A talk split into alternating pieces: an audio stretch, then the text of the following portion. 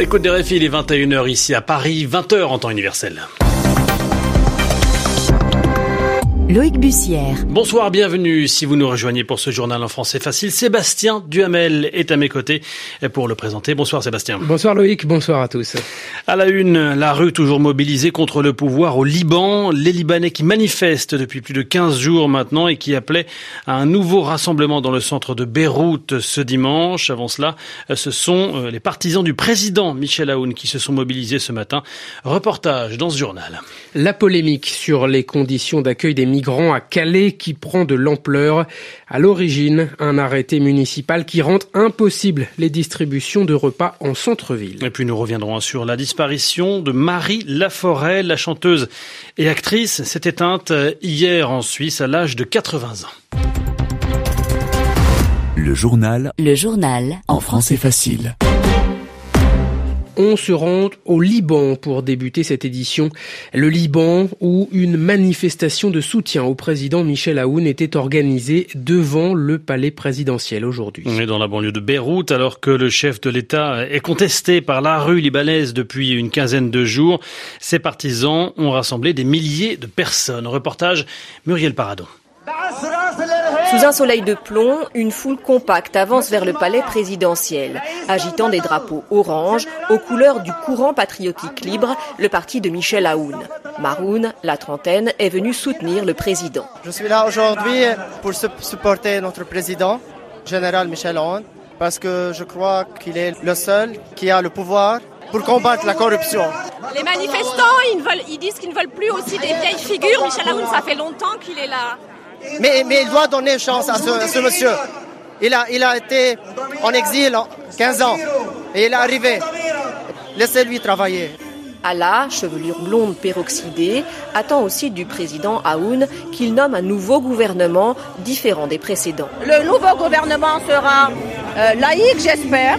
Les partis politiques, je suis sûr qu'ils seront représentés. Mais ce sera un gouvernement laïque, un gouvernement de toute confession, un gouvernement euh, inclut tous les manifestants. Ce sera un gouvernement propre.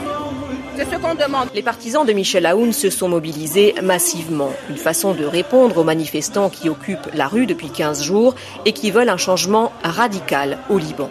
Muriel Paradon, Beyrouth, RFI.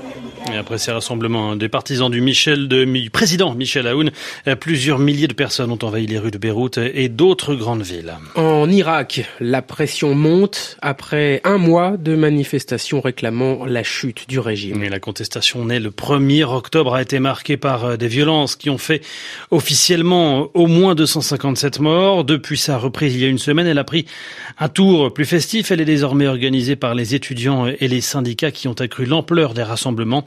Ensemble, ils ont multiplié les appels à la désobéissance civile, tandis que les syndicats des enseignants, des ingénieurs, des médecins et des avocats ont déclaré la grève générale. Manifestation également à Hong Kong, où le mouvement pro-démocratie dure depuis le printemps dernier. Oui, mais ce que l'on retiendra euh, ce dimanche, hein, c'est une attaque euh, au couteau qui a fait cinq blessés, dont un activiste pro-démocratie qui a eu l'oreille coupée après une bagarre qui a éclaté devant un centre commercial où des manifestants pro-démocratie s'étaient rassemblé une partie de la journée. Selon des témoins cités par la presse locale, l'auteur présumé de l'attaque était un homme parlant le mandarin, langue dominante en Chine. RFI, 21h, passé de 4 minutes à Paris et à Calais, dans le nord de la France, ville où la polémique sur les conditions d'accueil des migrants ne cesse d'enfler ces derniers jours. Pour comprendre, il faut remonter au 18 octobre, en prévision des festivités organisées euh, ce week-end autour d'un gigantesque dragon de métal. La municipalité avait interdit aux migrants et aux bénévoles qui leur distribuent des repas d'accéder au centre-ville officiellement pour des raisons de sécurité. Conséquence probablement indirecte, dans la nuit de jeudi à vendredi, un Nigérian d'une vingtaine d'années y est mort, intoxiqué, en essayant sous sa tente de faire du feu dans une boîte de conserve pour cuisiner ou se réchauffer. Anna Piekarek. C'est déjà un troisième décès de migrants cette année à Calais. Selon François Guénoc, vice-président de l'auberge des migrants, la mort du jeune Nigérian est le symbole de la situation des exilés qui campent dans cette ville et que l'arrêté de la mairie a rendu encore plus difficile. On ne sait pas encore s'il est décédé d'asphyxie ou de froid. L'enquête se, poursuit, mais c'est un exemple qui montre les, terribles conditions de vie des, migrants ici à Calais. De toute façon, nous, on, va continuer parce qu'il est absolument légal de distribuer des secours dans la rue aux gens en difficulté. Les associations vont donc attaquer l'arrêté en justice. À l'approche de l'hiver, elles dénoncent aussi la passivité des autorités, tenues pourtant d'assurer aux exilés une mise à l'abri pérenne. Nous attendons une décision du préfet concernant un plan grand froid, qui est donc l'ouverture d'abri pour les migrants. Le plan tarde, il aurait fallu que les personne n'ait la possibilité de s'abriter du froid, de la pluie euh, depuis déjà plusieurs semaines. Parce que ce qui est le plus difficile à supporter à Calais, c'est pas forcément le froid sec, mais c'est surtout euh, le froid humide qu'on connaît bien ici euh, en automne et en hiver. De 300 à 400 migrants se trouvent actuellement à Calais, dans l'espoir de traverser la Manche et de rejoindre la Grande-Bretagne. En bref, toujours en France, la tempête Amélie a traversé le territoire ce dimanche. la première tempête de l'automne sur euh, l'Hexagone qui laisse derrière elle 140 000 foyers sans électricité à cause des rafales de vent qui ont atteint les 160 km heure euh, en Gironde. À noter que le sud-est a aussi été touché par les intempéries.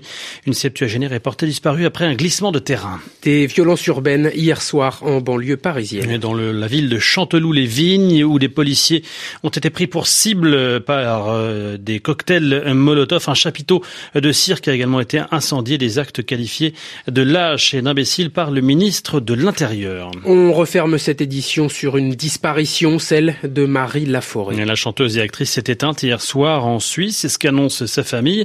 Elle était âgée de 80 ans. Son portrait par Elisabeth Lequeré. Fragile, douée, chanteuse accomplie, actrice émérite, Marie Laforêt était tout cela. Sa carrière est à l'image de sa beauté, fascinante et déconcertante. La jeune ingénue aux yeux verts est lancée au cinéma en 1960 face à Alain Delon en plein soleil. C'est son rôle le plus remarquable et son meilleur film. Suivront quelques autres, euh, La fille aux yeux d'or ou encore Marie Chantal contre Dr K de Claude Chabrol. Mais plutôt que de valoriser son incontestable talent de comédienne, elle délaisse le septième art pour la chanson et c'est là qu'elle rencontre euh, le succès. Marie Laforêt laisse derrière elle un répertoire euh, foudroyant, pas moins de 14 albums studio, elle qui chantait en français mais aussi en espagnol, en portugais et en italien. Ses plus grands tubes resteront Les Vendanges de l'amour, incunables de la variété française, et montagne. Viens, sur la montagne, tout près du ciel. la voix de Marie Laforêt disparue donc euh, à l'âge de 80 ans. Il est 21h08 à Paris, fin de ce journal. C'est l'heure de retrouver comme euh, chaque dimanche dans le français facile l'expression de la semaine d'Yvan Amar. L'expression de la semaine, reprendre son souffle. L'Inde a-t-elle retenu son souffle pendant toute cette journée dans l'attente de la décision du tribunal de quoi s'agit-il? Eh bien, de savoir, dans une ville indienne qui s'appelle Ayodhya, à qui reviendra un certain terrain aux hindous ou aux musulmans. Alors, le terrain n'est pas immense, hein, mais il a une valeur symbolique tout à fait importante. Et si on dit que l'Inde retient son souffle, c'est pour plusieurs raisons. D'abord, on vient de le dire, l'affaire est importante. D'un point de vue symbolique, il y a un gros enjeu, il y a une grosse partie qui se joue, mais aussi on, ne présume pas de la décision de la Cour suprême. C'est-à-dire qu'on ne la connaît pas à l'avance, on ne la devine pas. Ce n'est pas comme si tout le monde se doutait à peu près du côté où allait pencher la balance. Non, on n'en sait rien et on retient son souffle. Bien sûr, l'expression est figurée. Une personne peut retenir son souffle, c'est-à-dire s'empêcher de respirer pendant un petit moment. Mais pas tout un pays. Hein. Et pourtant, cette expression, elle est parlante. On comprend bien ce qu'elle veut dire. On retient son souffle d'abord pour ne pas faire de bruit. Aucun bruit pour ne pas troubler ce qui est en train de se faire. On entend les mouches voler, comme on dit aussi. Hein. Mais ce geste, ou plutôt cette absence de geste, cette immobilité, elle est bien révélatrice. Elle donne l'impression de l'importance de l'événement. Dans l'attente et même dans l'angoisse du dénouement, c'est-à-dire du résultat, eh bien, on ne bouge pas d'un millimètre. Ça montre bien la très grande attention qu'on prête à ce moment. On regarde, on écoute, on attend.